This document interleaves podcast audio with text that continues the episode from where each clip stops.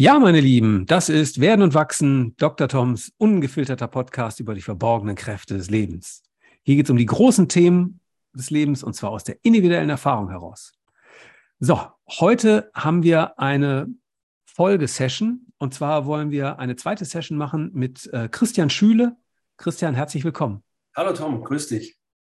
Christian ist wie in der ersten ähm, in unserer ersten Session auch schon erzählt, ähm, Schriftsteller, Essayist, Philosoph und ähm, schreibt und hat geschrieben für die Zeit. Und ähm, wir wollen heute unser Gespräch fortsetzen darüber, wie wir die geworden sind, die wir heute sind. Und bei unserem ersten Gespräch haben wir viel über den Wert von Freiheit gesprochen, über prägende Menschen und ja, ein Rezept fürs gute Leben. Und ähm, im Nachhinein ist bei mir das Gefühl geblieben, dass wir dieses Thema, das so groß ist, eigentlich nur angekratzt haben. Und heute wollen wir etwas weiter in die Tiefe gehen. Ja, lass uns sprechen über Erlebnisse. Ich glaube, Erlebnisse sind Dinge, die Menschen auch ähm, unglaublich prägen, die mich auch unglaublich geprägt haben. Und ähm, vielleicht, ähm, ja, magst du uns erzählen von einem Erlebnis, das dich sehr geprägt hat? Ich habe äh, nach unserem letzten Gespräch nochmal drüber nachgedacht, was eigentlich enorm wichtig ist. Ich weiß gar nicht, ob wir das so besprochen hatten, aber wichtig ist einfach die Zeit, in der man auch groß wird. Also man kann ja sich selber gar nicht wirklich denken, ohne dass man die Umstände mitdenkt, in denen man, man groß wird.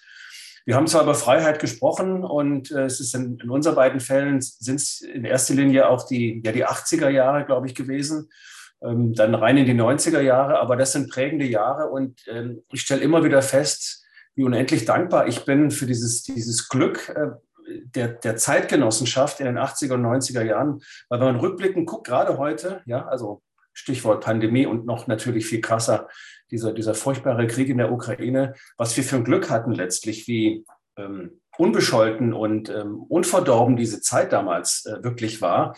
Äh, wo man auch wirklich auch Erlebnisse machen konnte, die man vielleicht heute so nicht mehr machen kann, auch aus sozialen oder finanziellen Gründen nicht mehr, weil sich ja doch im Zuge der letzten Jahrzehnte die gesamte gesellschaftliche und ökonomische Situation verändert hat. Und ich wollte, das frage ich dich jetzt einfach mal zurück, bevor ich von, von Erlebnissen erzähle. Empfindest du das auch so? Also eine gewisse Art von, von Glück und Dankbarkeit, sag mal, ähm, jetzt nicht in einem pathetischen oder anbiedernden Sinn, aber doch irgendwo zu sagen, Mensch, da haben wir es einfach wirklich auch toll gehabt in den 80er, 90er Jahren, ähm, so wie wir da gelebt haben, trotz aller Probleme, die es da gab. Ne? Also Tschernobyl, AIDS, saurer Regen, gab es alles. Und trotzdem gab es einfach so eine gewisse Unbefangenheit, ins Leben reinzugehen, nach vorne zu gucken. Und man hatte doch das Gefühl, man kann sich selbst verwirklichen und wird von kaum etwas daran gehindert.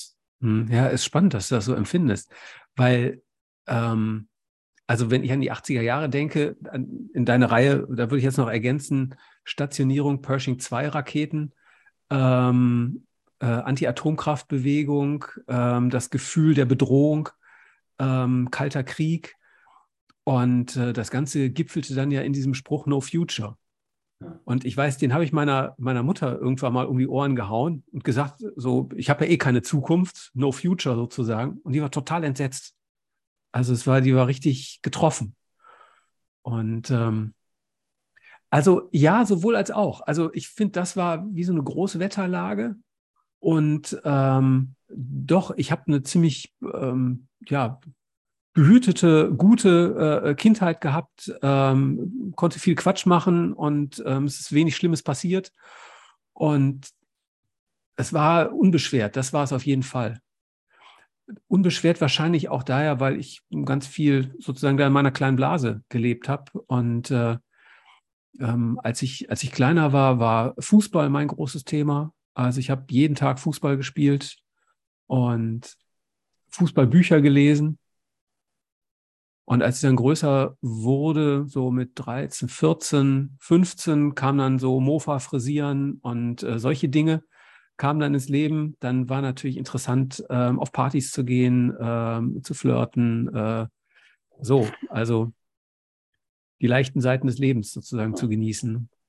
Mhm. Und von daher, ja, also schon ähm, viel unbeschwerter, als das heute ist. Heute ist ja viel mehr konfrontiert mit, mit den Nachrichten, was so passiert. Ich hatte, ich habe eine interessante, das möchte ich auch noch erzählen, eine interessante Erfahrung gemacht. Ich meine, damals gab es ja nur keine Handys. Ne? Wenn du dich verabredet hast und du kamst zehn Minuten zu spät, waren die Leute sauer, auf die du gewartet hast, weil sie sagten, boah, ich habe hier gewartet, wusste nicht, was ich machen sollte, so ne? zehn Minuten meines Lebens verloren. Heute ist ja so, wenn jemand zu spät kommt, ist das gar kein Problem, weil die froh sind, dass sie endlich mal zehn Minuten Zeit haben, wo sie in Ruhe mit dem Handy sich beschäftigen können oder was auch immer machen. Mhm. Hat sich aber sehr heute, geändert. Ja, aber heute ist es natürlich so, wenn du selber weißt, ich komme zu spät, äh, dann schreibst du natürlich sofort eine SMS, bin zehn Minuten später dran. Also insofern ja. lässt du die andere Person nicht wirklich im Leeren, äh, im Regen stehen, aber verschaffst dir auf diese Weise vielleicht zehn Minuten tatsächlich Qualitätszeit mit, mit dem Handy sozusagen. Ja. ja. Also ich habe auf die Weise mal ein Date versemmelt. da war ich so, ja, 16, 17, ja. da kam ich zu spät und dann war das, dann war im Grunde, in dem Moment, wo ich da war, war es schon gelaufen. Ja. Aber ich habe auch so viele Arten Dates versemmelt. Also äh, das ist eine gute, gute Erfahrung. Aber ich habe eigentlich letzte Woche ein sehr interessantes Gespräch gehabt mit einer, mit einer jungen Frau, die war Anfang 20, ähm, Zuhörerin bei einer Veranstaltung, auf der ich ähm, war als Diskutant. Wir saßen dann hinterher in kleinem Kreise noch und dann berichtete sie darüber, stellvertretend für ihre Generation, also so 20, Mitte 20, ähm, von enormen Ängsten. Und dann habe ich gefragt, um welche Ängste geht es bei dir eigentlich? Ähm, kannst du das erklären? Und das konnte sie nicht. Sehr kluge Frau, ähm, Jurastudentin, war in Paris, in London, hat überall eigentlich schon so gelebt. Und ich habe es nicht verstanden. Also ich habe diese Ängste nicht verstanden oder nachvollziehen können. Ich wusste ungefähr, was sie, was sie meint. Und ich stelle stell mir eigentlich immer noch vor, es ist eine Angst vielleicht vor einer unbestimmten Zukunft. Natürlich haben wir jetzt durch, durch Krieg und, und das Virus Bedrohungen, die wir vorher nicht hatten. Aber ich würde sagen, dass dieses Gefühl von Angst auch schon ein Stück weit früher äh, eingesetzt hat bei, bei dieser Generation, ähm, die im Grunde ja unsere Kinder sein könnten. Und ich habe dann versucht, mit ihr tatsächlich äh, in einem Gespräch rauszufinden, worin diese Ängste bestehen. Und wir waren am Ende kein Stückchen weiter, weil sie es nicht sagen konnte. Und sie sagte, genau das ist das Problem, was diese Generation, die sie repräsentiert aus ihrer Sicht, was die offensichtlich haben. Und ich, um es kurz zu machen, hatte mir dann eigentlich zusammengereimt, es geht wahrscheinlich so ein Stück weit darum, dass sie vor lauter Möglichkeiten, die sich ihnen auftun, also diese Multi-Optionsgesellschaft, du hast aber tausende Haberschmittel, wo du dir eins raussuchen musst, du hast hier und dort äh, immer wieder Verheißungen und Entwürfe und du musst dich entscheiden. Und wenn du das Gefühl hast, ich entscheide mich für den einen, dann mache ich vielleicht was falsch, weil ich mich gegen drei andere entscheide. Also diese komplette Verunsicherung, auch zu wissen, wer bin ich eigentlich? Was ist meine Identität? Wo gehe ich jetzt hin? Und auch den Mut zu haben, ich gehe jetzt nach vorne, ich, ich, ich wähle das eine, ja, ich, ich habe das Recht zur Wahl, das ist auch ja ein wichtiger Punkt, die Wahlfreiheit zu haben. Das zeichnet ja auch eine, eine, liberale Rechtsstaatsgesellschaft aus, dass man sich selber entwerfen kann, dass man sich selber entfalten kann. Das finde ich immer noch mit das Wunderbarste eigentlich, ähm, dass das möglich ist, ungehinderterweise. Wir gucken in ganz viele Teile der Welt und sehen, dass das nicht mehr so geht. Auch, dass du dich sexuell entwerfen kannst, wie du bist. Und wenn du das Gefühl hast, ich bin transidentitär, dann ist das in Deutschland, glaube ich, kein großes Problem, das auszuleben. Und das finde ich einfach nach wie vor toll.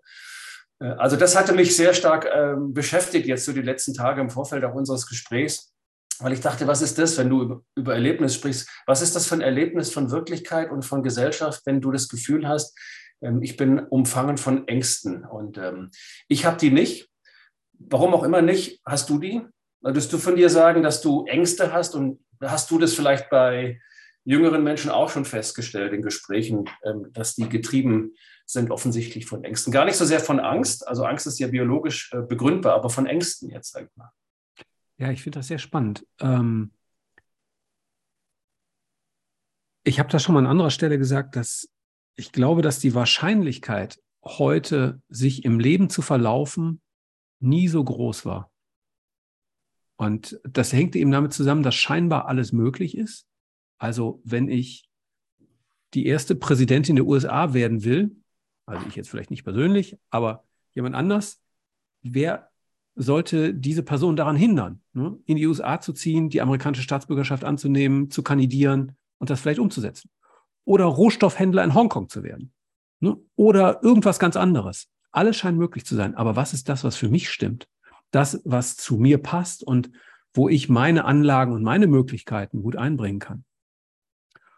Und ich glaube, das produziert eben großen Druck und das Einzige, wie man da rauskommt, ist eben dieses in, gut in sich selbst geankert zu sein. Also ein klares Gefühl dafür zu haben, wer bin ich überhaupt, was ist mir wichtig im Leben, wo will ich hin, welche Werte haben mich geprägt und welche Werte möchte ich leben. Diese Dinge. Und letztendlich ist das Leben ja eh sozusagen eine, ein, ein, ein Suchen und ein Finden, also eine Reise ne, mit unbestimmtem Ausgang. Und ähm, ja, aber sozusagen dieses, die Möglichkeiten und der Lärm der Welt und die Möglichkeiten der Welt und ähm, all das musst du wie kontern, ausgleichen mit einer guten inneren Ankerung. Sonst ist man, glaube ich, heute verloren. Und wir sind da, glaube ich, die erste Generation, bei der das fast wie verpflichtend notwendig ist. Die, also ich glaube, das Leben in den 80er Jahren zum Beispiel war ja viel ruhiger, viel, also ich will es nicht, statisch ist falsch, sozusagen. Da gab es natürlich auch Veränderungen und Bewegung und Dynamik und so, aber die war viel geringer als heute. Ne? Also welche Modetrends gab es damals? Ne? Also in, in, in meiner, als ich jugendlich war, da war man immer irgendetwas. Sozusagen, du warst Popper oder Ted oder Mod oder Scooterboy oder Punk oder Rocker oder was auch immer. So, das waren wie so Kategorien und die waren auch identitätsstiftend in gewisser Weise. Und heute ist so, es mischt sich ja alles mit allem.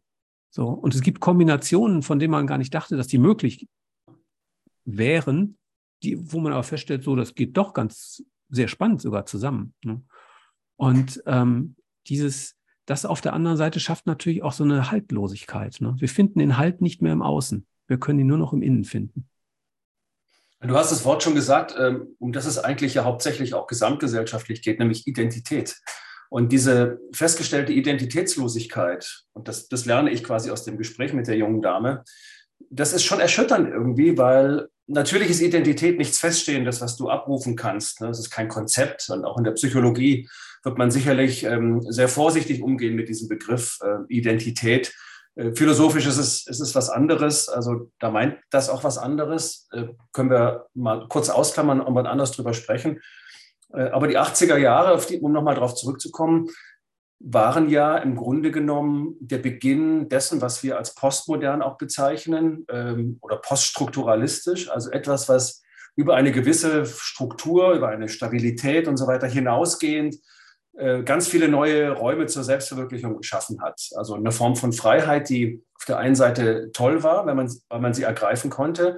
Es begann ja auch sowas wie, wie die Globalisierung, die Grenzen fielen dann im Laufe der, der ähm, Ende 80er, Anfang, Mitte 90er Jahre. Es gab den Schengen-Raum, wo man zum ersten Mal wirklich ohne Pass durch ein Europa reisen konnte und das Gefühl hatte, es gibt keine Grenzen mehr. Also diese Grenzenlosigkeit und Grenzfreiheit und wenn du am Anfang nochmal ähm, auf das Thema Erlebnisse zurückkommst, das war zum Beispiel für mich was, was ganz Großartiges, zu merken, dass ich nach Frankreich, nach Spanien, Italien kann äh, und äh, sozusagen mit dem Tritt über die Grenze ähm, kein, kein Deutscher bin, der jetzt nach Frankreich fährt, sondern ein Stück weit wirklich das auch Gefühl habe, was man damit ja eigentlich auch war, nämlich Europäer so dieses, dieses Gefühl, obwohl es eine ganz andere Sprache war und eigentlich ich auch gerne fremde Währungen in der Hand habe und dann zählen muss und rechnen muss und das auch schön finde, andere Scheine in der Hand zu halten. Das kam dann viel später mit dem Euro noch. Aber äh, das sind so Dinge, die sich ja in den 80er und 90er Jahren ergeben haben. Und dann zeitgleich begann äh, diese enorme Beschleunigung und äh, Geschwindigkeit von Mobilität und sozialer Mobilität und kommunikativer Mobilität. Also äh, das, das war ja ein, sagen wir, fast schon eine Disruption, ne? das Begriff ökonomisch Disruption, da, ist, da, riss ja was ab und äh, begann was völlig Neues, also mit äh, den Social-Media-Plattformen und ähm, überhaupt auch dann später mit äh, dem Smartphone. Das kam zwar erst äh, 2007, das darf man ja nicht vergessen, das liegt jetzt gerade mal 15 Jahre zurück, dass Steve Jobs damals äh, gesagt hat, hier ist ein iPhone, in dem alles sozusagen verfügbar ist und das könnt ihr mitnehmen und da habt ihr alles. Äh, und das hat ja mit einem Schlag unseren gesamten äh, Geschäftsverkehr, Kommunikationsverkehr, unsere Geschäftsmodelle, Betriebsmodelle vollkommen verändert und natürlich auch alles sehr stark beschleunigt. Also wir leben in einer unendlich rasant, fast atemlos beschleunigten Welt.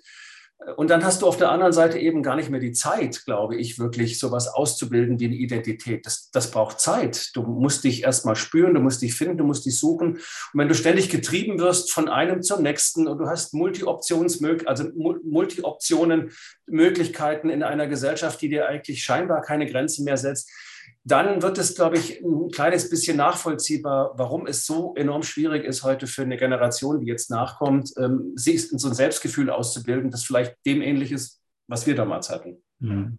Also Kontinuität ist ja ein Aspekt von Identität. Ja. So, und ähm, wer bist du, wenn du heute so bist und morgen ganz anders? Mhm. Also, ja, auch das schafft sicherlich große Herausforderungen. Aber letztendlich ist, ich wiederhole mich, die Antworten finden wir nur im Innen. Ja, nicht nur. Also, weil ich glaube, dass auch gerade ähm, ein guter Spiegel von außen auch extrem wertvoll ist, um zu erkennen, wer wir wirklich sind. Das ist zum Beispiel etwas, wo ich sagen kann, in so in meiner Jugend hat mir das gefehlt.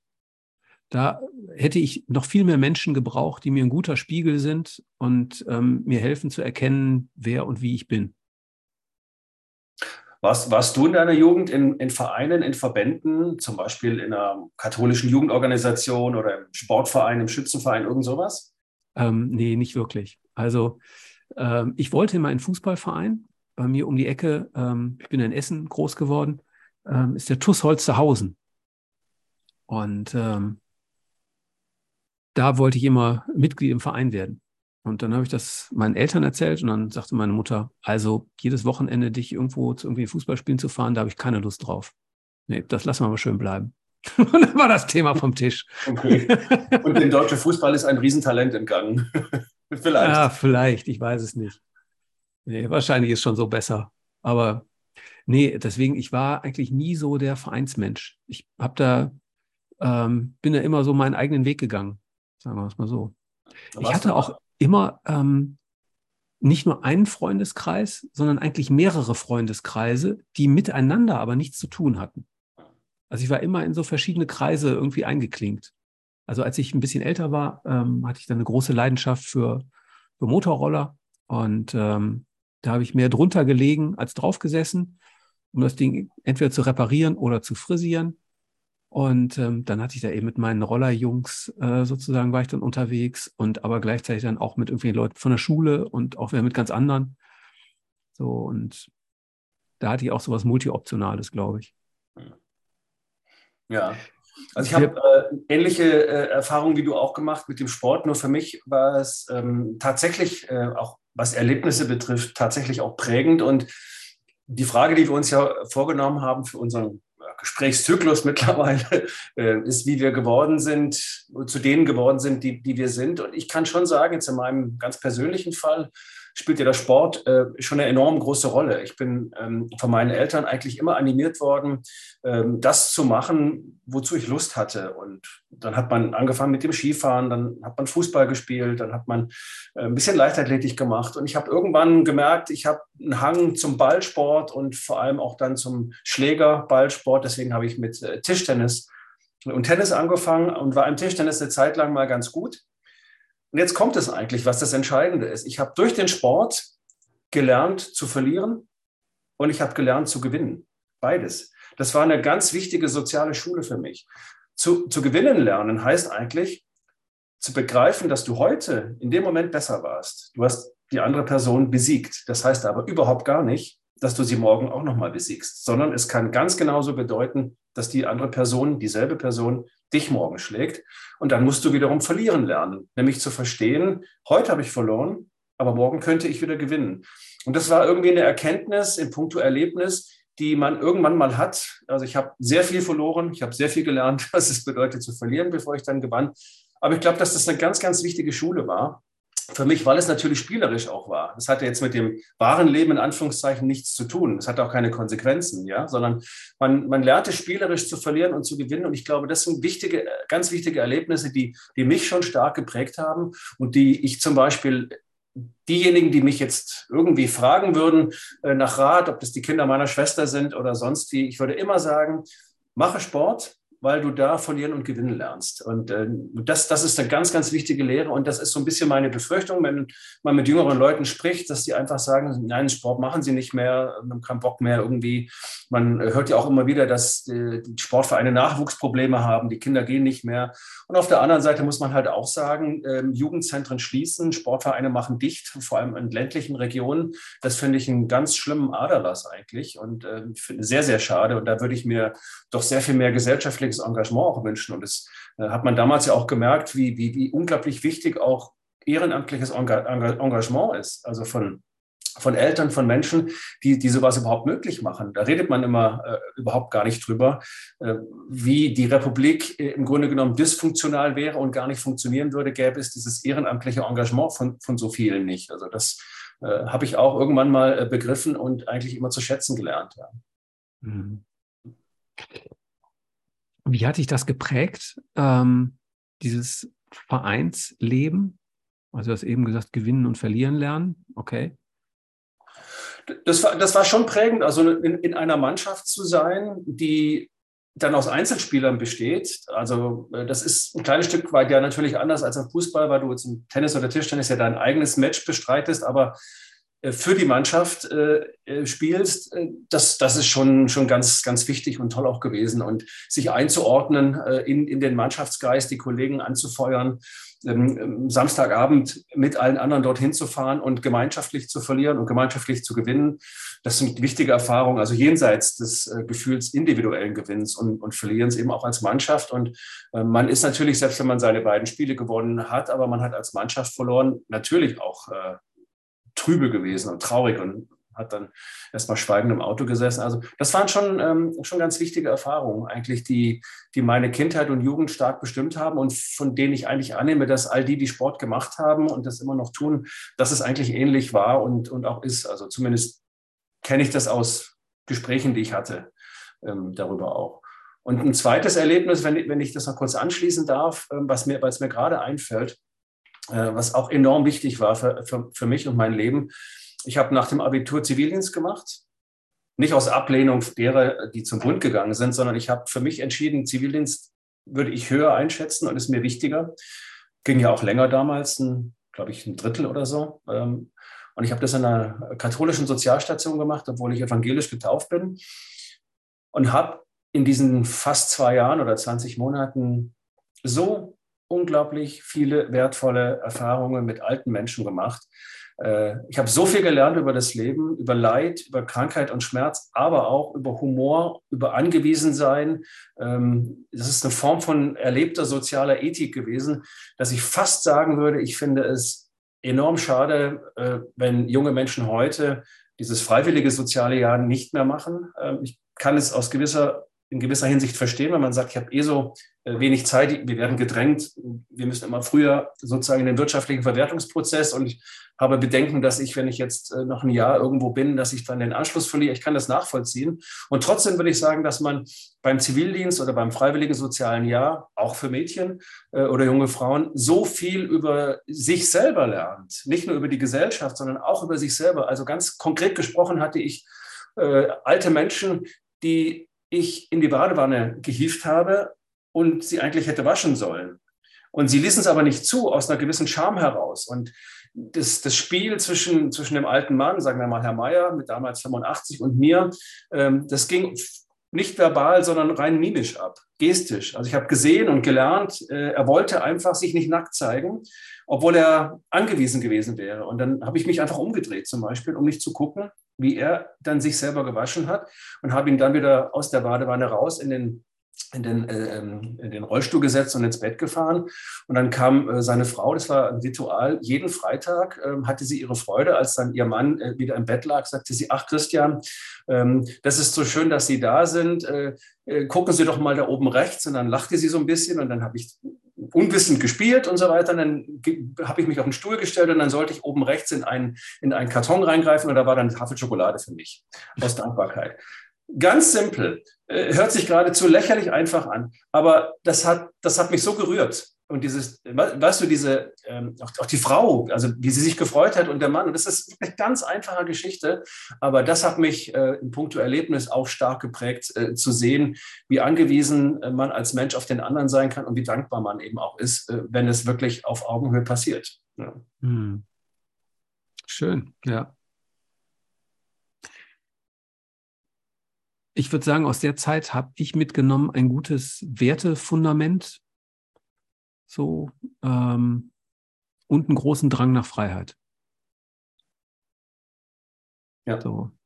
Also ähm, ein, das habe ich aber erst im Nachhinein gemerkt, wie sehr mich das geprägt hat, ist, ähm, ich hatte immer irgendwie so ein gewisses Interesse für Kunst und Kunst gehörte so zum Bildungskanon meiner Eltern dazu. Und deswegen wurden wir halt auch immer in irgendwelche Ausstellungen mitgeschleift, was ich so meistens ziemlich langweilig fand. Und dann erinnere ich mich, dass es gab mal einen Filmabend in einem Museum in der alten Post, hieß das, in Mülheim an der Ruhr. Und ähm, die haben, da lief ein Film, eine Dokumentation oder etwas von der, über die Silver Factory in New York, also Andy Wall, Ende der 60er, Anfang der 70er Jahre, dessen Atelier ja so eine Art subkultureller Knotenpunkt war, wo ganz viele Menschen zusammengekommen sind, die später Karriere in irgendwelchen anderen, äh, äh, ja, nicht nur in der bildenden Kunst, sondern auch Susan Sonntag, der Schriftstellern wurde oder, oder, weiß nicht, Tänzer, alles Mögliche kam zusammen. Und dieser kulturelle, subkulturelle Kosmos, den fand ich total spannend. Das hat mich richtig wie elektrisiert. Und ähm, das hat dazu geführt, dass ich dann erstmal angefangen habe, selbst zu malen. Und ähm, dass ich eigentlich bis in meine 30er, 40er Jahre hinein eigentlich immer so die Sehnsucht hatte, Teil von so einer kreativen Szene zu sein, sag ich mal. Und ich habe ja selber auch eine Zeit lang auf der Schnittmenge zwischen Kunst und Wirtschaft gearbeitet und ähm, habe das auch tatsächlich dann eben in als ich dann in Köln gelebt habe, ähm, mich als Teil davon wirklich empfunden. So, habe Unternehmen im Kunstengagement beraten, habe ganz viel mit, mit Künstlern gemacht. Ähm, ja, mit äh, ganz seriösen und ähm, verruchten Gestalten. Äh, ja, hatte da wirklich spannende Jahre. Ja, diesen eigenen Kunstdrang ähm, verspürt war etwas, was mir auch irgendwann aufgefallen ist, äh, weil ich das erste Mal tatsächlich jenseits der reinen Kommunikationsform von Schrift meiner zweiten Freundin damals, glaube ich, mit 17, 16, 17 eine Kurzgeschichte geschrieben habe. Also literarisch, fiktional, wenn du so willst. Ich glaube, dass sie ganz furchtbar schlecht war und ähm, sie hat sich dann auch kurze Zeit später getrennt von mir. Aber wir sind heute noch gut miteinander eigentlich wieder. Aber ähm, das zu spüren quasi, also die eigene künstlerische Veranlagung, das ist jetzt ein großes Wort, aber ich benutze es trotzdem mal, weil ich ja tatsächlich auch belletristisch, literarisch arbeite, äh, ist dann schon sag mal, ein Traum gewesen, den zu erfüllen, ich mir durch eine Entscheidung äh, ermöglicht habe, die keiner verstanden hat.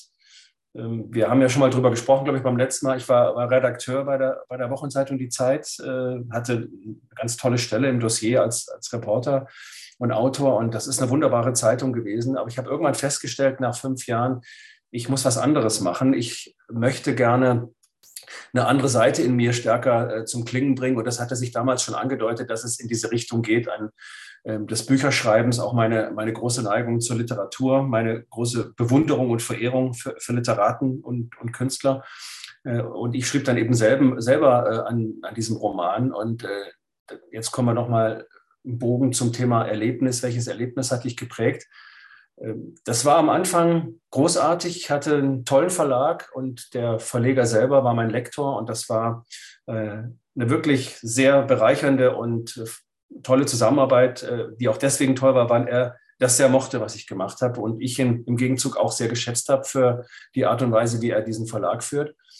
Äh, und dann gab es am Anfang ähm, sehr großen Zuspruch, auch medial. Das war für mich neu und, und ganz aufregend. Und da durfte man dann auch ins Fernsehen, in Literatur im Foyer äh, und über sein Buch sprechen. Und dann kam eines Morgens, ich saß in meiner Küche, schlug die Zeitung auf, wollte mir gerade ein Brot streichen, dann sehe ich ein Foto von mir und äh, den Text und lese die Unterzeile und merke schon, oh je, das ist ein Komplettverriss. Es war ein totaler Verriss meines Buches. Coram Publico, ich selber hier erlebt. Und das war, ist wirklich mir so in die Glieder gefahren, äh, öffentlich, also wirklich öffentlich auf einer Feuilleton-Seite einer geschätzten Zeitung quasi verrissen in den Grund und Boden äh, kritisiert zu werden, habe ich so äh, in meinem Leben noch nie erlebt gehabt. Also, dass ich von der Seite wirklich eins draufkriege. Und das hat mich ganz offen gesagt viele Monate ge gekostet, äh, weil ich erstmal mein sehr, sehr lediertes und demoliertes Selbstwertgefühl wieder aufbauen musste.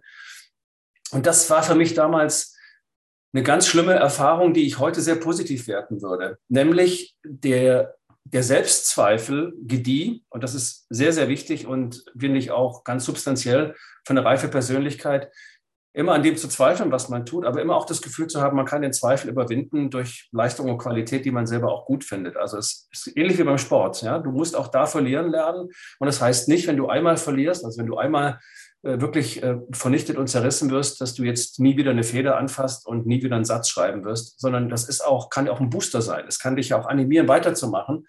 Und so ist es bei mir eben auch gewesen. Das war auch eine sehr prägende und wichtige Erfahrung, einfach eine Grenze aufgezeigt zu bekommen, öffentlich und von draußen, die es verhindert, dass man ähm, im Grunde die Demut auch verliert äh, vor dem, was man als, als Kunst bezeichnet. Und so ist es, äh, um es kurz zu machen, eigentlich, obwohl es jetzt zehn Jahre her ist, bis heute immer noch. Und deswegen bin ich diesem Kritiker heute dankbar dafür, dass er damals mein Buch verrissen hat, weil ich sehr, sehr viel über mich selber gelernt habe in dieser Zeit.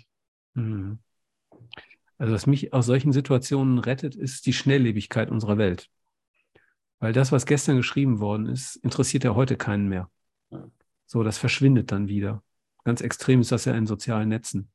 Also wenn du da mal irgendeinen Scheiß gepostet hast, so, ist, morgen ist es wie weg, interessiert keinen mehr. Ja. Und letztendlich muss man sich natürlich, klar, wenn aus berufenem Munde irgendwie dann kritisches Feedback kommt, ist natürlich immer hart. Und vielleicht hat er nach ganz anderen Kriterien geurteilt.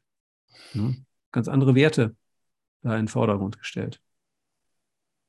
Ja, aber es bleibt trotzdem einfach die Tatsache, dass man, dass man Kritik äh, auch ertragen muss. Äh, auch eine Fundamentalkritik, die wirklich direkt von vorne kommt und dir jegliche Möglichkeit nimmt, darauf zu antworten. Ne? Das heißt, du kriegst es einfach vor die Füße geworfen und muss damit jetzt umgehen. Äh, und äh, es ist wahrscheinlich gar nicht so wirklich schlimm gewesen, weil natürlich äh, bin ich nicht der Einzige, dessen Bücher kritisch beurteilt werden. Und wenn man ein Buch schreibt, dann muss man damit rechnen, dass es auch jemandem nicht gefällt. Ja, und in dem Fall war es mein Pech, dass es jetzt diesem Kritiker nicht gefallen hat und es hätte vielleicht einen anderen gegeben, dem es gefallen hat. Und es gab es ja auch doch zuhauf eben, dass, dass man auch positives Feedback bekam. Aber ich äh, hebt das eben so hervor jetzt, dieses eine Mal, weil ich das auch wichtig finde. Also ähm, vielleicht ist es tatsächlich auch so das Gefühl jetzt in, in unserem Gespräch bisher, dass ich glaube, dass man äh, über das Leben eigentlich sehr viel mehr lernt, wenn man tatsächlich seine Grenzen aufgezeigt bekommt, wenn man sich verirrt, wenn man sich verläuft, wenn man scheitert und dass wir im Scheitern ja immer noch eigentlich eine Majestätsbeleidigung erkennen. Ne? Also äh, das darf man in Deutschland nicht. Man darf hier nicht scheitern. Ja, dann bist du weg vom Fenster sozusagen.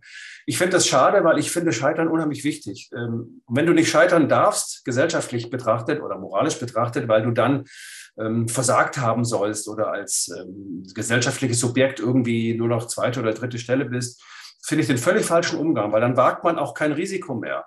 Ja, also du gehst ja nur ins Risiko, wenn du weißt, ich, ich, ich darf auch scheitern damit. Und wenn ich auf die Nase falle, dann stehe ich wieder auf. Und das ist äh, in anderen Kulturkreisen, vielleicht im amerikanischen, da gibt es ja auch äh, trotz, trotzdem eben andersweitig größere Probleme äh, mit dem Punkt, irgendwie, dass es jeder schaffen kann und doch die meisten eben nicht. Aber ich finde das einfach äh, immer wieder schade, dass, dass wir bei, beim Scheitern hier ähm, so, so Schwierigkeiten haben. Und äh, bin eigentlich ganz froh, dass ich öfter mal gescheitert bin im Leben. Äh, das ist etwas, was ich glaube, doch sehr prägend ist, wenn man sich aus dem Scheitern auch wieder herausarbeiten kann. Ähm, weiß nicht, ob du das auch schon mal so für dich erfahren hast, so ein wirkliches Scheitern, also eine, auch eine Niederlage, mit einer Niederlage umzugehen. Hm.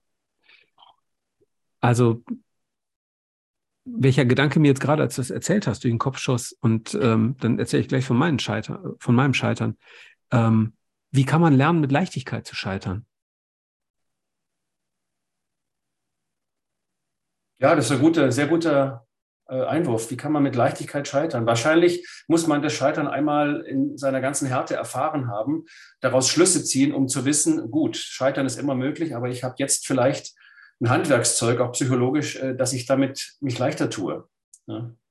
Oder äh, man guckt, dass man von vornherein kein übersteigertes Ich-Gefühl äh, erstmal ausprägt, äh, das dann wie so eine Majestätsbeleidigung empfunden wird, wenn jemand etwas kritisiert, was du machst. Ja? Und es ist eigentlich immer kritikwürdig, was man macht.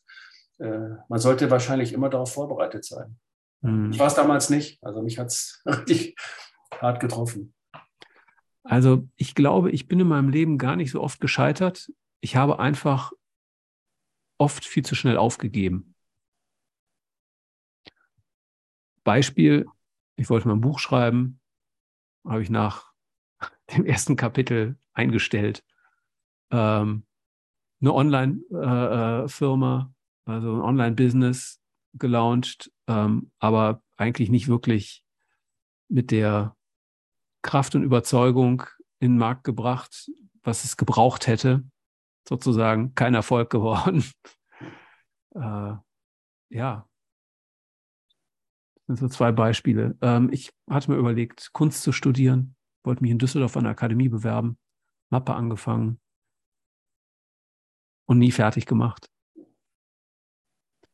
Ähm, ich habe das, das, das, das empfindest du als Scheitern, das nicht fertig gemacht zu haben, oder? Naja, ich habe, ähm, also ich, hätte ich es fertig gemacht, hätte ich damit vielleicht scheitern können. Hm. Aber weil ich es eben nicht fertig gemacht habe, habe ich mich direkt sozusagen der Situation entzogen dann eben auch scheitern zu können. Und warum hast du es nicht fertig gemacht? Was glaubst du? Ich, ich glaube aus Angst vor dem Scheitern. Hm. Im Endeffekt war es genau das. Hm. Ja. Aber hast du das auch so empfunden oder könntest du es so empfunden haben, dass jetzt in unserer Kultur, politischen, gesellschaftlichen Kultur, das Scheitern eben doch ein schweres ein schwerer Malus dann letztlich ist und dass du dann, bevor du etwas tust, woran du vielleicht scheitern könntest, doch eher vorher zurückziehst, anstatt ja. zu sagen, probier es trotzdem? Absolut, aus der, genau aus der Angstquelle kommt das Ganze. Ne? Und ich finde, das ist ähm, auch eine sehr typische Eigenschaft, die vielleicht wir Deutschen besonders haben. Also die German Angst sozusagen ist ja fast wie sprichwörtlich. Ne? Und wir sind halt ähm, sehr sicherheitsorientiert. Ich bin auch sehr sicherheitsorientiert aufgewachsen. Und in so einer Kultur sind halt Fehler und ähm, äh, äh, Misserfolge, Fehlschläge sind eine Katastrophe sozusagen. Ne? Die sind, äh, führen immer sozusagen mit einer Herabwürdigung der gesamten Person, ja. der gesamten Persönlichkeit. Und ähm, das produziert dann letztendlich diese, diese Angst. Also ich habe da heute ein Stück weit einen anderen Umgang damit, aber ich kann nicht sagen, dass ich frei von dieser Angst wäre. Überhaupt nicht. Das ist natürlich äh, eine, schlimme Pauschalisierung, die dann oft vorgenommen wird. Ne? Also, dass man, wenn, die wenn man, ich gerade gemacht habe. Nein, nicht du, nein, nicht du. Aber wenn das von außen kommt, dass man, ähm, wenn man scheitert mit irgendetwas, dass man dann als Person gescheitert sei. Das ist ja genau das, was einem unterstellt wird und weswegen man ja auch Angst hat tatsächlich. Anstatt zu sagen, ich bin doch als Person nicht gescheitert, wenn ein Projekt, das ich mache, nicht funktioniert, dann bin ich doch als Person nicht gescheitert, sondern dann ist das Projekt vielleicht gescheitert oder ich bin an dem Projekt gescheitert, aber ich bin nicht als Person gescheitert. Das finde ich eine ganz wichtige Unterscheidung, die man, die man einfach treffen muss und vielleicht ist das auch ein Zugewinn an Reife im Laufe des Lebens, dass man, dass man erkennt, dass man nicht als Person gescheitert ist. Ich komme nochmal auf das Sportbeispiel zurück verlieren lernen. Das ist ja ein Lernprozess, ja, dass du wirklich einsiehst und begreifst, ähm, erstmal, dass man nicht auf die Welt kommt und alles gewinnt, was man nur gewinnen kann, sozusagen. Das ist auch ein völlig anmaßend, völlig falscher Anspruch, den man an, an sein Leben hat. Und ich finde dann, gelegentlich liest man und hört man ja auch von den sogenannten Helikoptereltern oder überhaupt von Eltern, die dann ähm, glauben, sie müssten ihre Kinder zu, äh, zu Wunderkindern, Höchstleistungen, Hochbegabten, sonst was äh, erziehen und bringen. Wenn das Kind das möchte, ja, okay, aber welches Kind äh, entscheidet sich quasi äh, dazu selber? Oder es gibt ja welche, die es tatsächlich dann auch sind, ein relativ geringer Prozentsatz. Und das finde ich auch, äh, auch bewundernswert. Aber ansonsten habe ich manchmal das Gefühl, dass doch viel zu viel Druck ausgeübt wird und viel zu hohe Ansprüche auch formuliert werden an Kinder, die dann etwas vielleicht kompensieren sollen, was den Eltern äh, nicht gelungen ist, ja, oder dass die Eltern über die Kinder auch verwirklichen. Äh, dass ich manchmal denke, zurück zu den 80er Jahren, wo das vielleicht noch nicht so stark ausgeprägt war, ähm, bin ich zumindest mit einer relativen Unbefangenheit äh, als Kind ins Leben gestartet und hatte das Gefühl, ich kann mich einfach so verwirklichen, wie ich das jetzt möchte. Und ich kann auch meine, meine Lüste, meine Interessen selber ausprägen. Das kam nicht von meinen Eltern, sondern ich habe das selber versucht. Man guckt sich das ab bei anderen, man imitiert ja auch Dinge.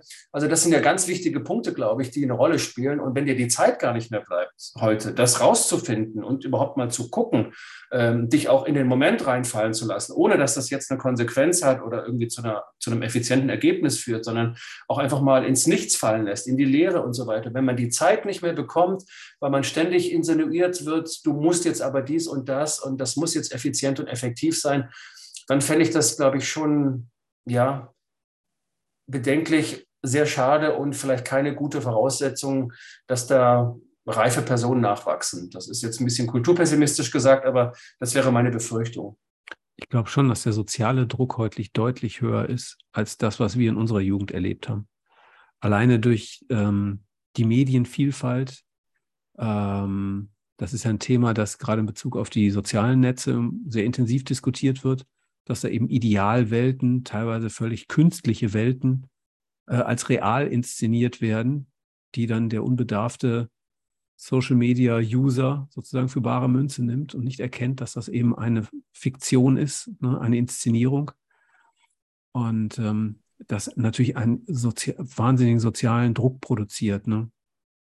Auf Thema Figur, Einkommen, was weiß ich, Reisen, alles, was da eben so schön inszeniert wird. Ja, also da waren, war meine Jugend auch sehr unbefangen davon. Da gab es den sozialen Vergleich nur mit den Klassenkameraden und dem direkten persönlichen Umfeld. So, sonst gab es keinen. Ja. Ja, das ist, was, was die sozialen Medien betrifft und auch die mediale Entwicklung, die ja im Grunde eine technologische Entwicklung ist und keine inhaltliche.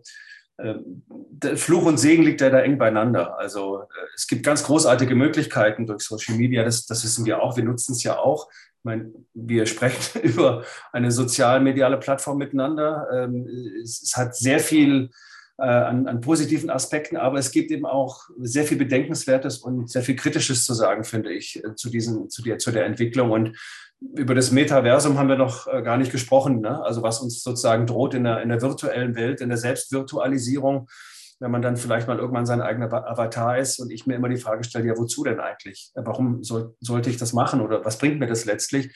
Aber einen Punkt fände ich schon, schon ganz spannend. Ich habe neulich mit einem engen Freund gesprochen, der in äh, New York war zum ersten Mal in seinem Leben mit seiner Familie und mit seiner Tochter, äh, die äh, auch Anfang 20 ist. Äh, und für ihn war das eine absolute Überwältigung, ja, also dorthin zu kommen, wie das für jeden eine Überwältigung ist, wenn man zum ersten Mal nach New York kommt. Aber bei seiner Tochter offensichtlich hat äh, da eine gewisse äh, Enttäuschung äh, sich breit gemacht. Und dann fragte man ja, warum denn irgendwie? Und dann ist es wohl so, dass du natürlich äh, vorher über ähm, irgendwelche Kanäle, Bilder, Filmchen und so weiter alles schon gesehen hast, ja, also die gesamten Wolkenkratzer schon mal gesehen hast, dass wenn du dann vor denen stehst, du das Gefühl hast, naja, so toll ist das ja gar nicht.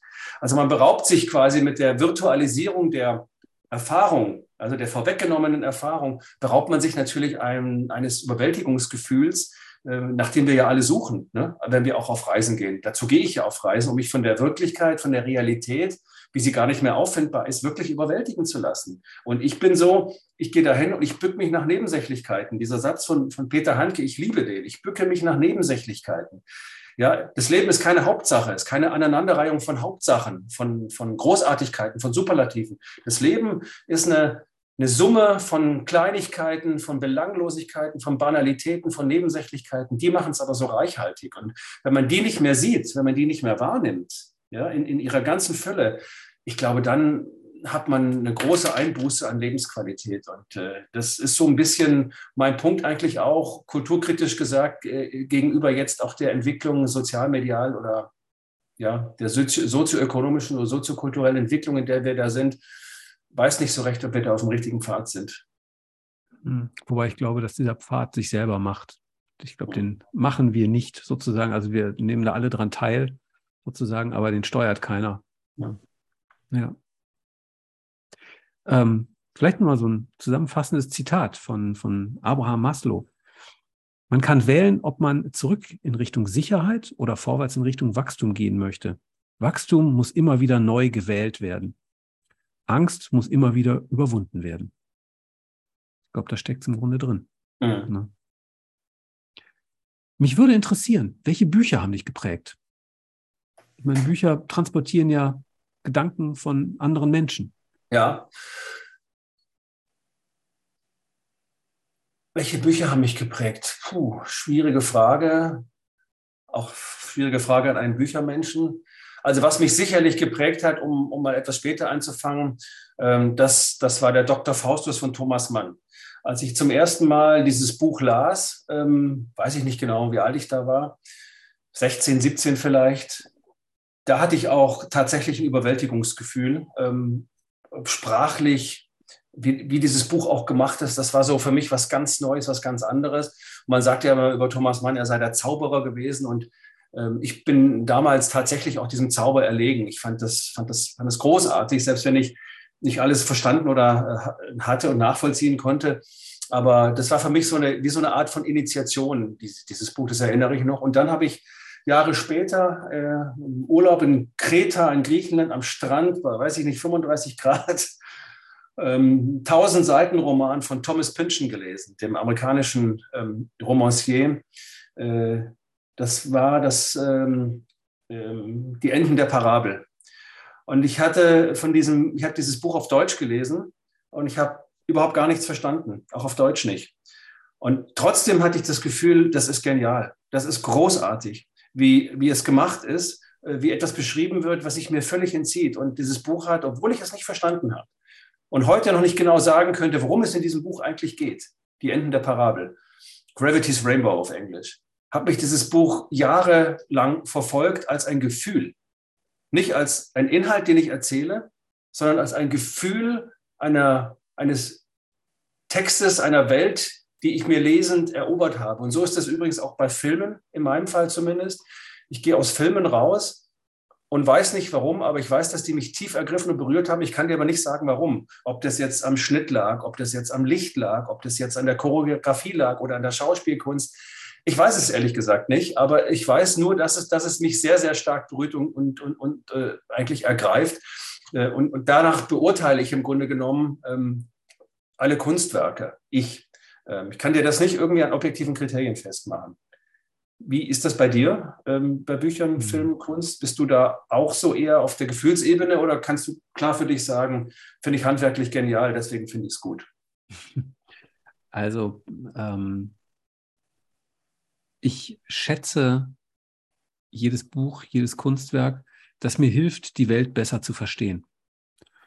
Und ähm, also was mich in den letzten Jahren sehr geprägt hat, ich muss sagen, ich habe es gar nicht selber gelesen, sondern nur als Hörbuch gehört, ist von Harari, Sapiens, eine kurze Geschichte der Menschheit, weil das so meine grundsätzliche Wahrnehmung, wer wir als Spezies Mensch sind, verändert hat. Also zwei Beispiele. Ähm,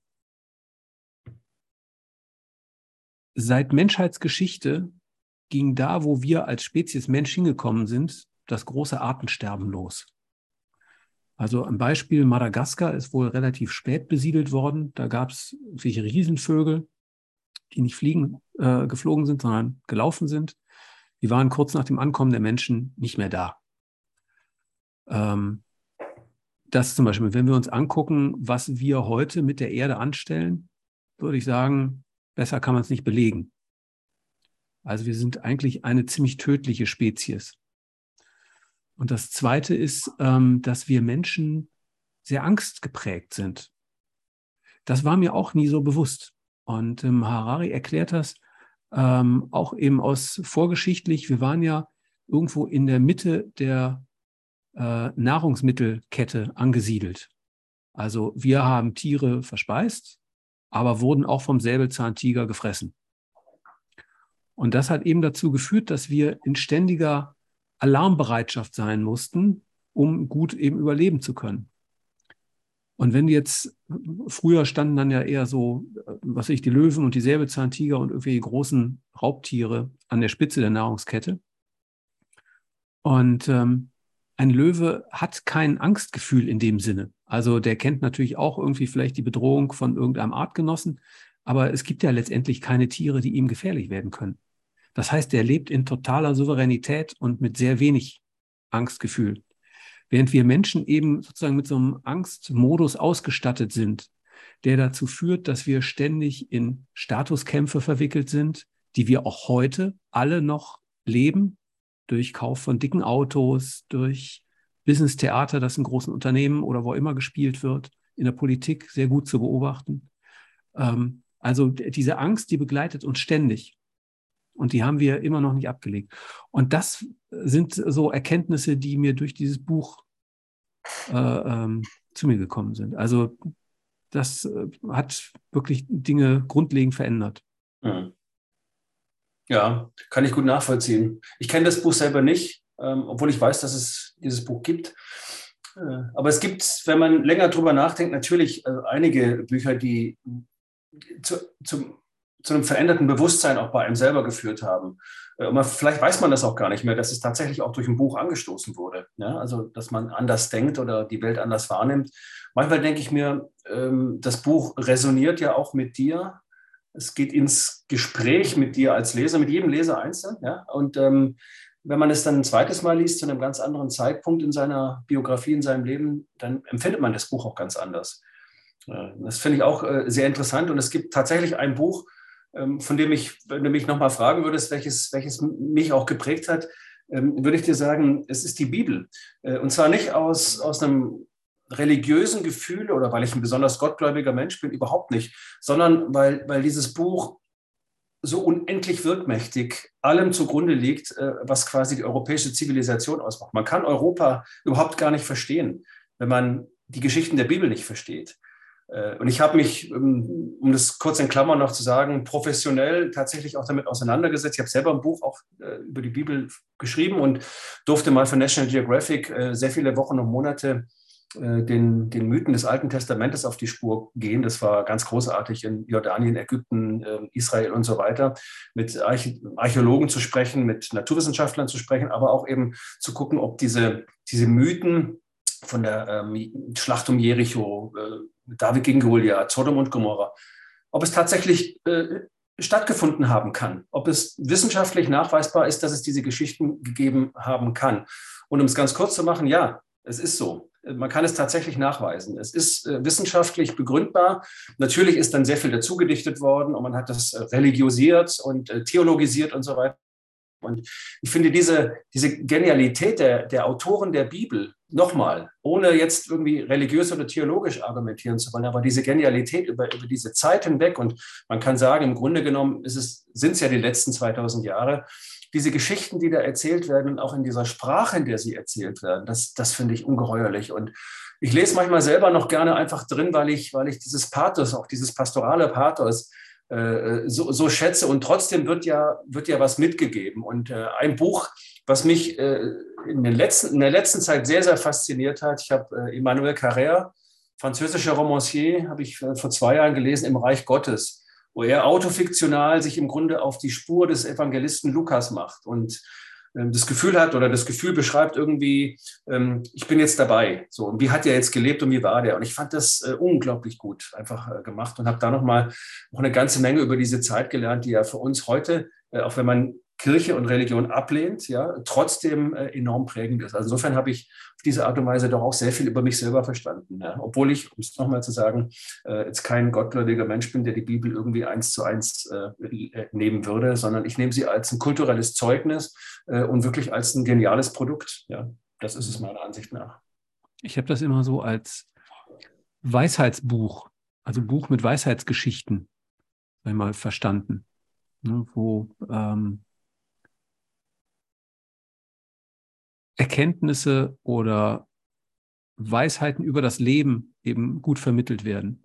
Und natürlich ist das oft eine ganz bildhafte Sprache sozusagen. Also man muss es sozusagen ähm, wieder zurückführen auf den Kern, sozusagen, muss von diesen Bildern befreien.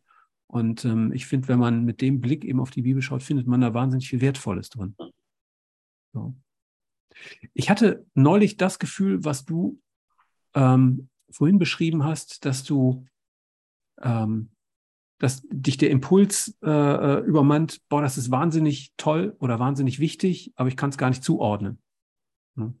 Und ich hatte das, ähm, ich habe in ein kleines Büchlein reingeschaut von Tony Robbins. Das heißt äh, Giant Steps. Und es sind 365, naja, Gedanken, kann man sagen, von ihm ähm, zusammengestellt. Und einer der Gedanken war, dass ähm, Werte eigentlich sowas wie langfristige Gefühle sind. Jetzt wissen wir, Gefühle sind Dinge, die veränderlich sind oder äh, äh, ja, Empf Empfindungen, Wahrnehmungen, die sich verändern. So, jetzt wissen wir, Werte sind grundlegend für unser Verhalten. Also, wir alle handeln jeden Tag auf der Basis von Werten. Vielleicht sowas wie, ähm, das Leben ist eine Kampfarena und ich muss mich durchsetzen.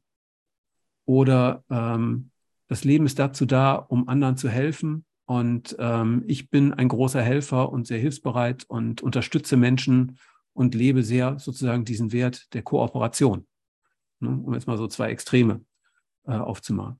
Und wenn das stimmt, dass Werte langfristig verankerte Gefühle sind, dann müsste ich die relativ leicht ändern können. Also ich müsste jemanden, der vielleicht sehr sozial ist,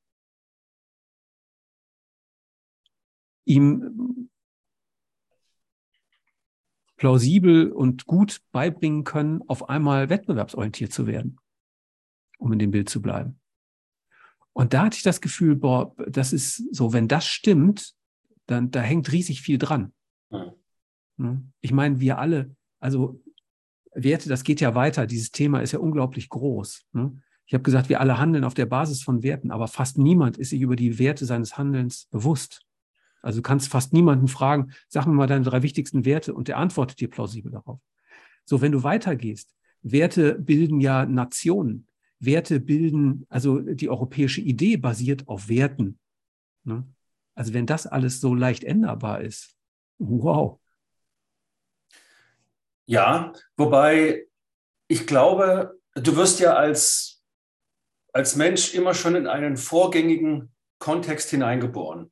Ja, also du kommst auf die Welt und es gibt vorgängig, vor, bevor du geboren wurdest, gibt es ähm, eine soziale Ethik in deiner Familie, in die du hineingeboren wirst, in den Ort, in den du hineingeboren wirst. Es gibt ein bestimmtes Heimatverständnis, in das du hineingeboren wirst. Das merkst du ja erstmal gar nicht. Ja? In den ersten zwei, drei, vier Jahren, bis du dann anfängst, im Grunde durch die Ausbildung bestimmter Gehirnstrukturen, die Großhirnrinde, äh, dir deiner selbst bewusst zu werden. Das ist die Kognitionspsychologie, glaube, man setzt das mit fünf oder sechs Jahren an oder vielleicht sogar mit vier, ich weiß es nicht genau.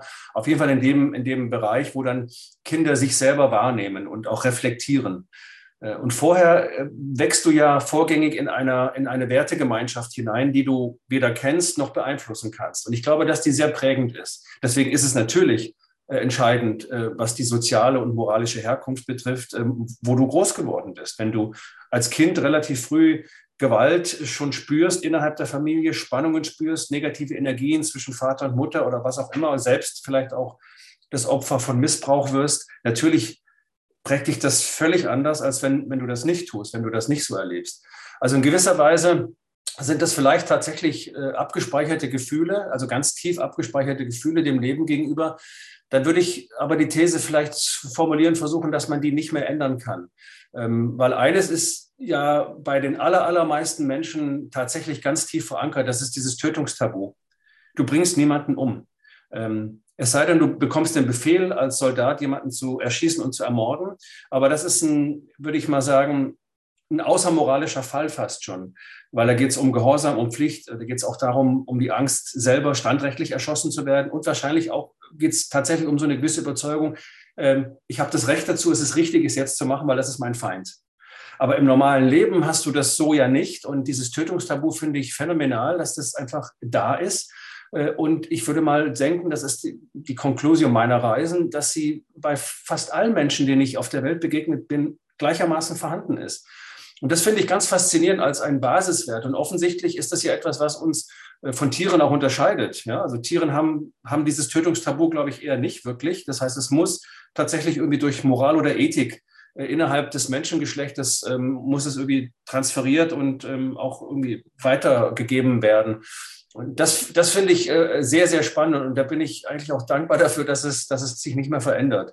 Und ich frage mich ganz oft, warum passiert das nicht öfter, dass man, wenn man durch die Stadt geht, jetzt, ne, also ob das jetzt Essen ist oder Mülheim oder Hamburg oder München, dass Menschen sich nicht gegenseitig Messer in den Bauch rammen. Wie kommt es, dass das nicht öfter passiert? Ja, also der soziale Stress, den wir da so erleben, und das passiert ja nun wirklich in, im Höchstfall äh, ganz, ganz selten. Und äh, dann ähm, gibt es zu Recht Riesenempörung, wenn sowas passiert, aber es passiert äh, eben ganz selten. Das muss mit einer Tötungshemmung und einem Tötungstabu zu tun haben.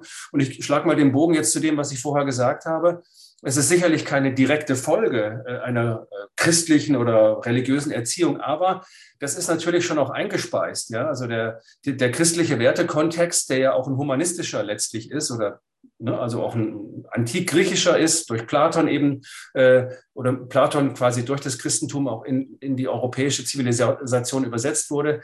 Äh, man findet ja immer die gleichen letztlich Wertvorstellungen, äh, wenn du 2500 Jahre zurückgehst, eben auch bei den antiken Griechen, wie du sie heute immer noch findest. Also es muss irgendwas Bleibendes geben und vielleicht ist das tatsächlich etwas, was Identität eben auch ausmachen kann egal welcher Religion du angehörst, ob das der Islam ist, dem Judentum, dem Buddhismus, dem Christentum, es gibt immer irgendwie, das wäre jetzt mein letzter Satz dazu, es gibt immer irgendwie dieses, dieses Gefühl, ähm, nicht der Kooperation, aber vielleicht auch der Unvollkommenheit, äh, die alle Religionen eben auch zum, zum Thema machen, weswegen ja auch Gott als Fiktion, Mythos oder was auch immer äh, so entworfen wurde. Äh, Frage, die offen bleibt, die ich nicht beantworten kann, ist das gut, ist das richtig, soll das so bleiben oder ähm, äh, profitieren wir davon? Also das wäre eine Diskussion, die man ähm, anders mal führen müsste. Das, das wäre mein, mein Versuch, dieses, dieses Thema irgendwie ein Stück weit zusammenzudenken. Mhm. Klingt, als ob da was Archetypisches drin stecken würde. Ja, vielleicht schon, ja, doch. Ja. ja etwas, das uns Menschen eben ureigen ist. Das von allen geteilt wird. Ja. Was ich spannend finde, ist, ähm, dass man früher Krieg als etwas Natürliches empfunden hat. Also es gab, Deutschland hatte den Erbfeind Frankreich und es schien wie normal zu sein, dass man gegeneinander Krieg führt und sich gegenseitig tötet. Und wie passt das denn zusammen zu dem Tötungstabu? Ja, wie gesagt, also Krieg ist da, ist da eine Ausnahme eigentlich, weil der Krieg meistens sehr clever eingeführt wird. Ich glaube, er würde mal die These vertreten, ähm, dass es ganz oft von Politikern gewollt wird, der Krieg wie ja heute auch wieder. Wir sehen das ja auch in, in Russland und der Ukraine, wobei es etwas komplexer ist. Ne? Also die russische äh, Gesellschaft äh, im Grunde durch einen sehr limitierten Zugang zu auch kritischen, konstruktiven oder anderen korrigierenden ähm, Informationen und, und Medien ist eine Form von Gehirnwäsche, die dich, die dich prägt und die dir Feindbilder auch implantieren kann. Also ich erinnere an das, was gang und gäbe zu sein scheint, dass äh, die ukrainische Regierung aus drogensüchtigen Nazis bestehe, die man entsorgen müsse. Das ist ja so ein Narrativ, ja. Das, das, und wenn man äh, bei irgendwelchen Fernsehsendern eben Leute vor der Kamera reden hört, auch äh, tatsächlich aus der russischen Bevölkerung, dann kommt das ja immer öfter mal.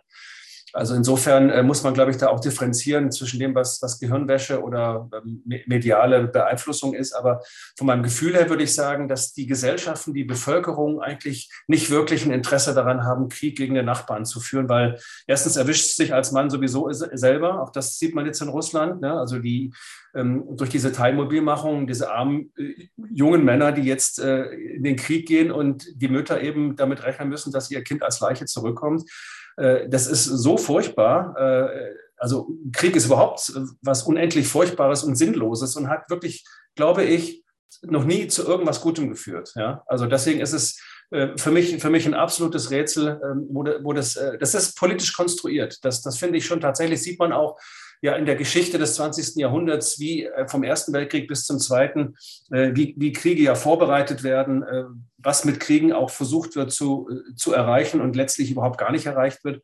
Und da spielt ein Thema eine große Rolle, über die wir über das vielleicht jetzt sprechen oder auch vielleicht nächstes Mal, aber Rache. Also ich beschäftige mich gerade mit Rache, mit dem Thema Rache. Hm.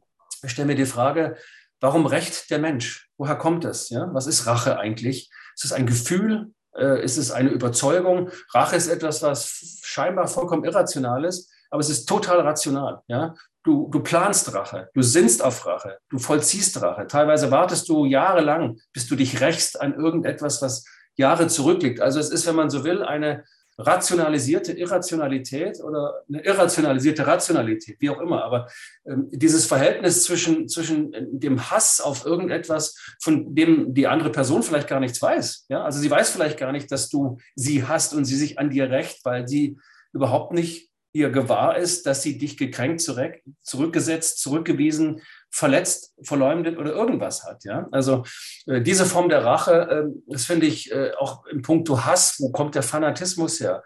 Wie kann es sein, dass Menschen hassen äh, auf die Art und Weise, wie es äh, in den letzten Jahren immer wieder offenbar geworden ist? Äh, das beschäftigt mich sehr und da, da denke ich eigentlich immer wieder zurück an eine Szene, Du hast vorher nach den Büchern gefragt, es kommt noch eins, nämlich der Moby Dick von Herman Melville. Ein geniales Buch, 1851 erschienen. Ich erinnere mich an die Passage im, glaube ich, 132. Kapitel, wo Captain Ahab auf der Reling steht und dann spricht er mit Starbuck und dann geht es um die Frage, welches unerforschliches Etwas bringt mich dazu, den Arm zu erheben gegen diesen Wal, der eigentlich schuldlos ist? Was in mir hasst? Wer in mir hasst? Und jetzt kommt die Frage, bin ich es, also Ahab, der Kapitän, oder ist es Gott? Also die Frage, wer ist quasi verantwortlich für das, was man tut, für den Hass, den man auslegt? Ist man es selber oder wirkt durch einen hindurch eine höhere magische Kraft, die einen gleichzeitig entschuldigt, wenn man dann hasst und sich rächt, dass man sagt, das ist die höhere Moral, ich durfte es so tun, weil jetzt ist der Ausgleich, die höhere Gerechtigkeit hergestellt. Das finde ich ein ganz wichtiges Thema und leider kehrt es, weil es klingt so archaisch, aber leider kehrt es zurück und man kann eigentlich den Überfall auf die Ukraine durch Herrn Putin irgendwie auch mit einer Form von Rache erklären. Es, äh, er rächt sich für die Zurückweisung durch eine Gesellschaft, die sich ihm nicht untertan möchte, die sich liberalisiert, die sich demokratisiert, die sich seiner, äh, seinem Zugriff entzieht. So kann man es lesen, muss man nicht, aber kann. Äh, es wirkt so, wie das ein ukrainischer General gesagt hat, als, als sei Herr Putin ein eifersüchtiger Ehemann, der sich jetzt an seiner Frau rächt. So, ne? Also in diese Richtung. Und ich finde das, auch wenn das übertrieben klingt, trotzdem spannend, dieses Phänomen äh, wirklich mal so zu untersuchen. Und man kann ganz viel, und damit schließe ich den Punkt ab, man kann ganz viel auch den Angriff auf das World Trade Center in den USA, 11. September, das ist eine Form von, von Rache islamischer Kulturen gegen die von ihnen so empfundene imperiale Zurücksetzung durch den Westen gewesen und die Reaktion der Amerikaner, der War on Terror, der ja vollkommen völkerrechtswidrig war, Guantanamo, Abu Ghraib, die Folter und Geschichten, die wir auch kennen, auch eine Form von Rache, ne? also Rache und Gegenrache. Und das ist für mich der entscheidende Punkt. Wie kriegt man diese Dynamik von Rache und Gegenrache und Widerrache und Vergeltung, wie kriegt man die aus der Gesellschaft raus? Das, das wäre für mich die wichtigste Frage und da wäre, äh, käme man wahrscheinlich irgendwann auch zu der Frage nach der Vergebung und dem Verzeihen. Aber das ist auch riesig groß natürlich. Also ich verstehe das gerade, dass, ähm, dass es wie so eine Art narzisstische Kränkung gibt, eine Selbstwertkränkung und die durch die Rache sozusagen wieder ausgeglichen werden soll, quasi geheilt. So. Und wenn das so wäre,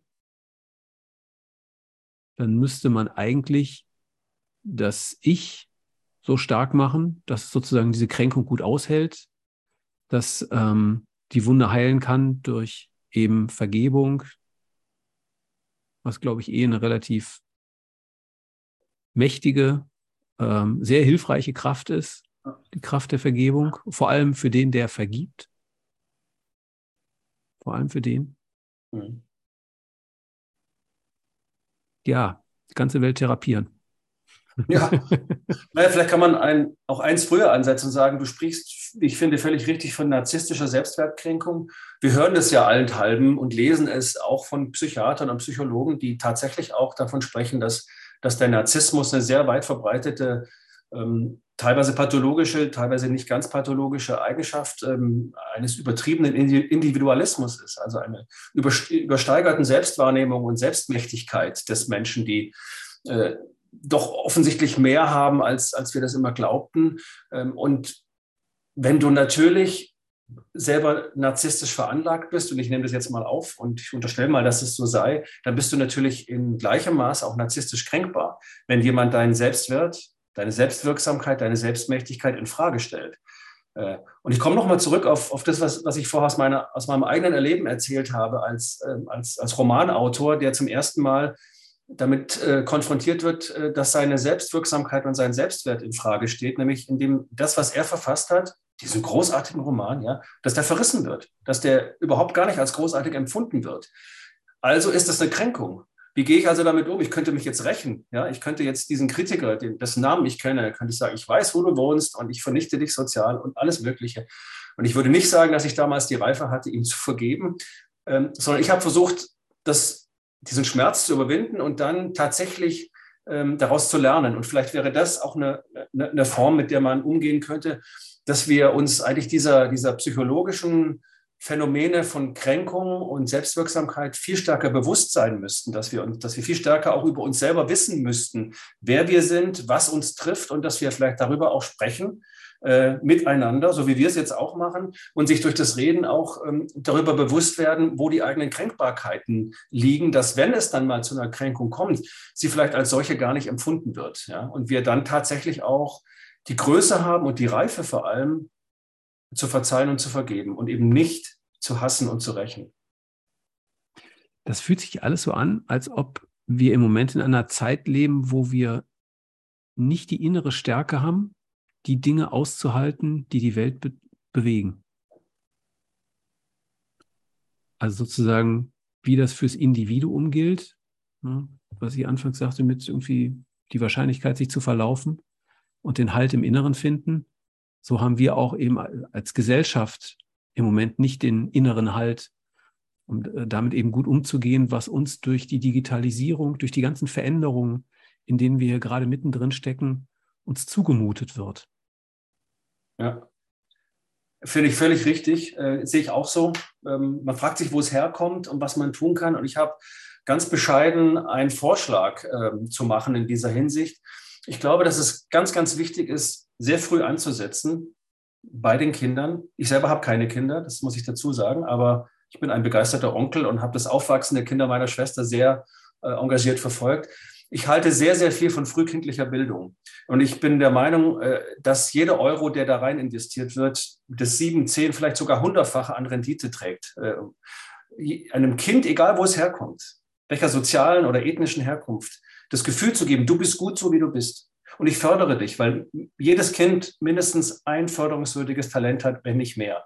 Und ich erkenne das. Und ich statte sozusagen das Bildungssystem meines Landes mit Lehrern, mit Erziehern, mit Pädagogen aus, die geschult sind, das zu erkennen, die das fördern, die gut bezahlt sind, die intrinsisch motiviert sind und dann eine frühkindliche Förderung sehr viel stärker implementieren, egal wo das jetzt ist, ob das flankiert wird von frühen Hilfen durch, durch, ähm, durch Familienministerien, die eben sehen, dass es Familien gibt, die auf die schiefe Bahn kommen. Das hat ja auch oft ökonomische, finanzielle Gründe, dass man da eingreift und hilft. Ich glaube, wenn man ganz unten ansetzt, äh, an, der, an der Familie, an der, an der Keimzelle sozusagen der Gesellschaft und auf diese Art und Weise versucht, durch die Schulung auch von Empathie, von Einfühlung, von Gegenseitigkeit, von reziprokem Verständnis, ähm, Kindern das Gefühl zu geben, du bist gut, wie du bist, du kannst alles versuchen, du kannst nicht alles, aber du darfst scheitern. Ja, du darfst auch scheitern mit dem und du bist trotzdem, wirst du bedingungslos anerkannt.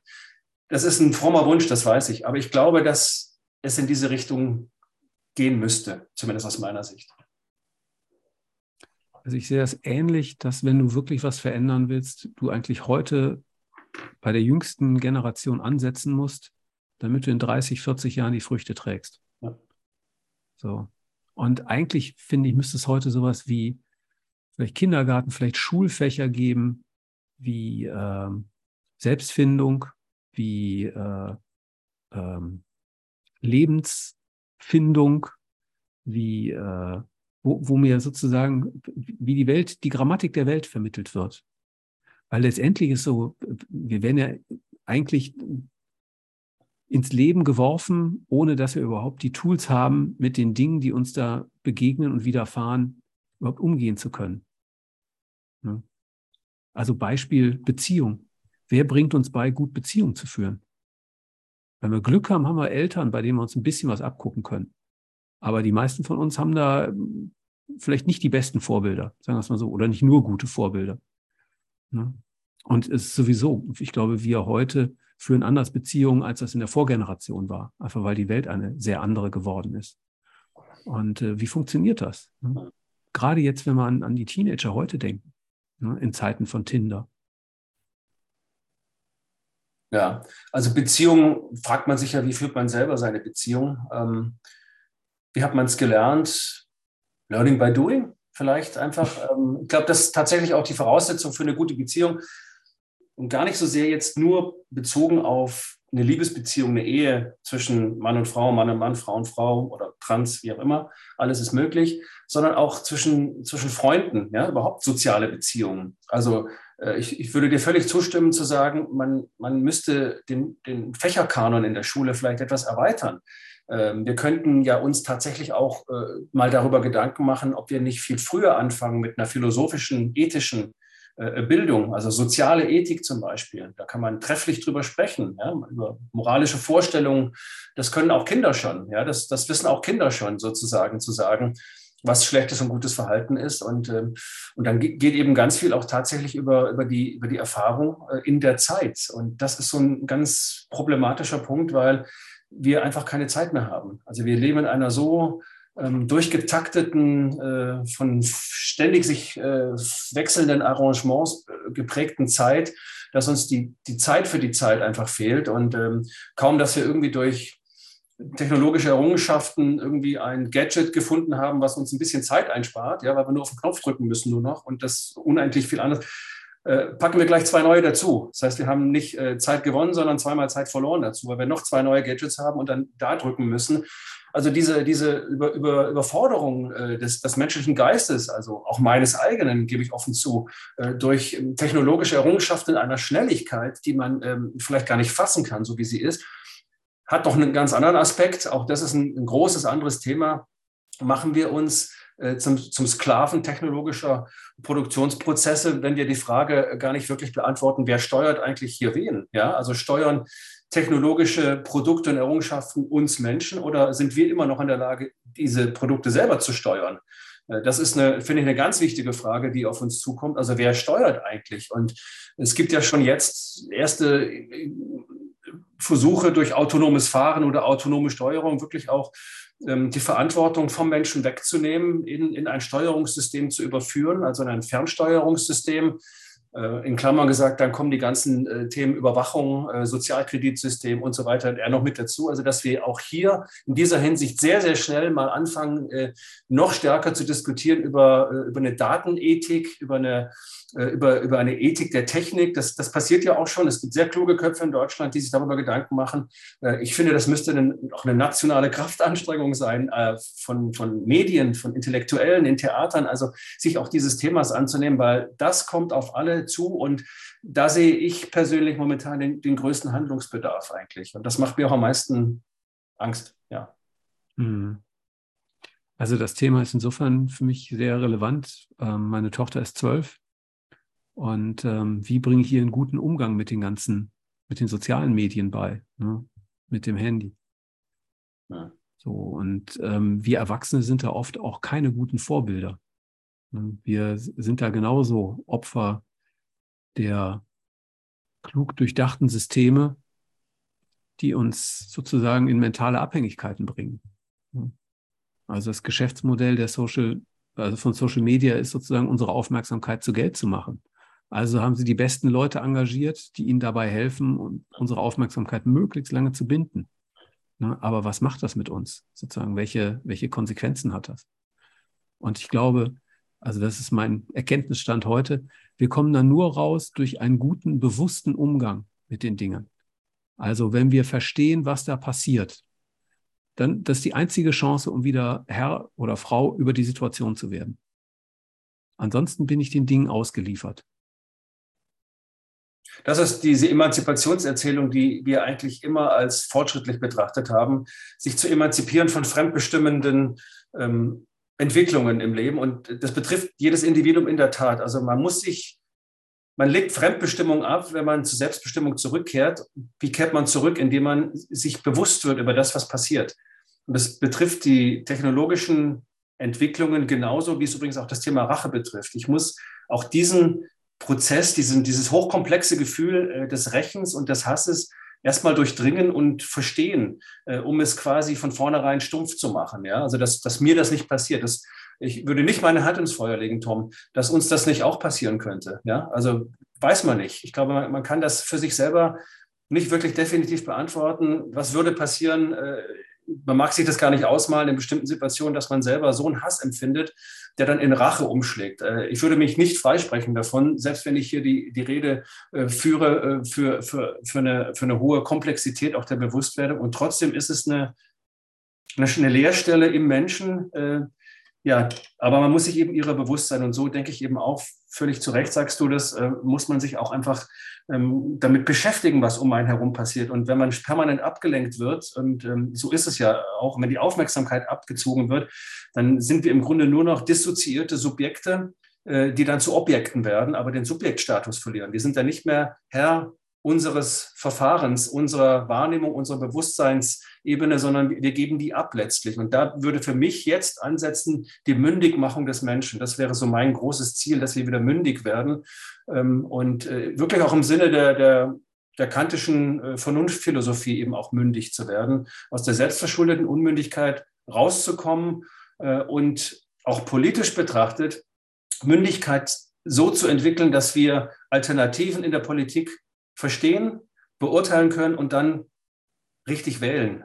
Ja? Mhm. Wo ich überhaupt nicht sagen möchte, es muss links oder rechts oder was auch immer sein, das soll jeder für sich entscheiden. Aber ich finde, man soll seine Wahl treffen auf der Grundlage mündiger, partizipativer ähm, Möglichkeiten, die jedem angeboten werden. Das wäre wahrscheinlich jetzt die politische Aufgabe, ja, so in etwa.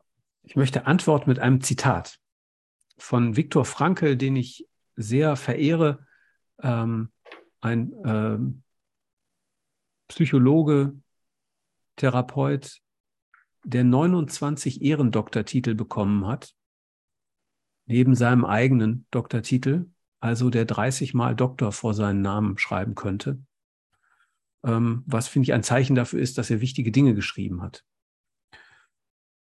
Zwischen Reiz und Reaktion gibt es einen Raum. In diesem Raum ist unsere Macht, unsere Antwort zu wählen. In unserer Antwort liegt unser Wachstum und unsere Freiheit. Ja, sehr schön. Kann man wahrscheinlich getrost noch einen 31. Doktortitel davor setzen, aber ja, zwischen, ja, aber zwischen Reiz und Reaktion liegt unsere Freiheit. Das ist absolut richtig.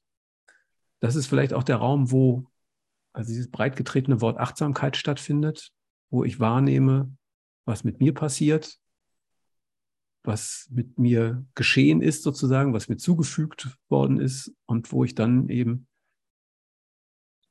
mir vielleicht eben die Ruhe und die Zeit nehme, ähm, herauszufinden, was stimmig ist, was die stimmige Reaktion wäre. Aber ich glaube, dass eben diese ähm, das Problem oft durch die unbewusste Reaktion entsteht. Wir reagieren impulsiv, sozusagen, also eine Kränkung, die uns zugefügt worden ist, will direkt sozusagen ausgeglichen werden. Ja. also auch in dem Sinne vielleicht ein bisschen verlangsamen, ein bisschen mehr Fokus auf uns selbst. Und ich glaube, das ist auch wahnsinnig förderlich für eine gute Lebensqualität. Ein bisschen aus dem Rennen rauskommen, bisschen weniger Social Media konsumieren, nur noch dosiert und gut ausgewählt. Wobei da sind wir ja nicht so ganz frei. Also ein bisschen schon. Ein bisschen können wir schon wählen, was wir uns da zu Gemüte führen. Ein bisschen macht der Algorithmus. Ja. Trotzdem würde ich sagen, bei allem Problem, mit dem wir konfrontiert sind, ich habe einfach eine grundsätzliche Zuversicht, dass der Mensch ja, ähm, eigentlich letztlich es immer schaffen wird, auch sich selber rauszuziehen aus dem von ihm verschuldeten Problem. Äh, also die Hoffnung will ich mir auch nicht nehmen lassen, äh, trotz Krieg, äh, trotz Armut und, und Hunger und all den furchtbaren Dingen, die absolut da sind und die man unbedingt lösen muss, habe ich irgendwie ein Zutrauen in uns Menschen, ähm, dass wir immer ein Stück wieder weiterkommen. Das ist ja auch das Grundgesetz der Evolution und man darf einfach auch ab und zu mal die positiven Aspekte und das Geglückte äh, in den Blick nehmen, übrigens auch medial. Es gibt eine Sendung, die ich sehr empfehle, eine meiner Lieblingssendungen eigentlich, wofür ich jeden Euro Gebühren zahle. Das ist Plan B, kommt im ZDF irgendwann am Samstagnachmittag um fünf. Die machen im Grunde konstruktiven Journalismus. Die machen nichts anderes, als zu zeigen, wie etwas funktioniert. Ja, da geht es ganz oft um Nachhaltigkeit und ökologisch, sozial-ökologische Transformation. Und die zeigen Beispiele von Menschen in Deutschland, die Dinge erfinden, die Dinge aufgebaut haben, die genau das umsetzen. Ja, also wo es wirklich äh, Nachhaltigkeitskreisläufe gibt, die kennen das gar nicht wirklich. Ja, und wir lassen uns immer einreden, irgendwie es geht hier nur den Bach runter, die Apokalypse steht vor der Tür, alles ist scheiße. Aber da gibt es so viele unterwegs zwischen Kiel und Konstanz, die konstruktiv wunderbarerweise was auf die Beine gestellt haben. Äh, und denen sollte man zuhören. Ja, und das sollte man sich anschauen. Also insofern, das, das wäre mein, äh, mein Plädoyer. Und das ist wirklich sehr gut gemachter Journalismus, Fernsehjournalismus, den ich ganz toll finde. Hm. Ja. ja. Also kenne ich nicht, ähm, werde ich auf jeden Fall mal äh, recherchieren und ähm, packen wir auf jeden Fall auch in die Show Notes ähm, für alle, die das dann interessiert und die sich mit guten Nachrichten versorgen wollen. Christian, ich fand das super spannend mit dir, ähm, ein wunderbares zweites ähm, Gespräch zu führen, das uns zu ganz anderen Themen geführt hat, als ich es gedacht habe. Und ähm, ja, abschließend ähm, würde ich dich noch fragen, ähm, stell dir vor, du würdest dir heute als ähm, vielleicht 16-jähriger, äh, also in den 80er Jahren seiender Mensch begegnen. Also dir sozusagen ähm, selbst in der Jugend begegnen. Welchen Rat würdest du dir selber geben? Bleib dir treu. Bleib dir treu, würde ich sagen, und vertraue auf deine Möglichkeiten. Lass dich nicht unterkriegen, sondern bleib dir treu, das würde ich, glaube ich, sagen. Und ähm, ja, also abgesehen davon, dass ich mich irgendwie Mitte der 80er Jahre ähm, wenn ich mir heute begegnen würde, ganz, ganz fürchterlich fand, weil ich da das erste Mal versucht habe, ein Schnauzbart stehen zu lassen, würde ich sagen, rasier dich und bleib dir treu. Sehr gut. Okay. Ja, hab ganz, ganz herzlichen Dank und ähm, ja, ähm, euch da draußen vielen Dank fürs Zuhören, für eure Aufmerksamkeit und ähm, ja, wir hoffen, ihr konntet was mitnehmen und freuen uns ähm, ja auf ein nächstes Mal. Bis dann. Ich danke dir herzlich und äh, bis bald hoffentlich. Ja, bis bald. Alles Gute.